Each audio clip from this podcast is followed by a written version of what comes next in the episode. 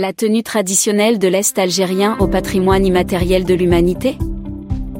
La tenue traditionnelle féminine de l'Est algérien peut être inscrite très prochainement sur la liste représentative du patrimoine immatériel de l'humanité.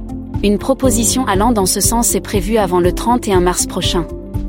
C'est ce qu'a déclaré, le 6 décembre 2022, le directeur du Centre national de recherche préhistorique, anthropologique et historique, Slimane Hachi s'exprimant lors d'une rencontre avec la presse nationale, organisée au Palais de la Culture Moufdi Zakaria, pour présenter le dossier qui a récemment consacré le rail, champ populaire d'Algérie sur la liste représentative du patrimoine immatériel de l'humanité, Slimane Hachi a annoncé qu'un dossier colossal sur la tenue traditionnelle féminine de l'Est algérien, dans toutes ses variantes locales est en préparation.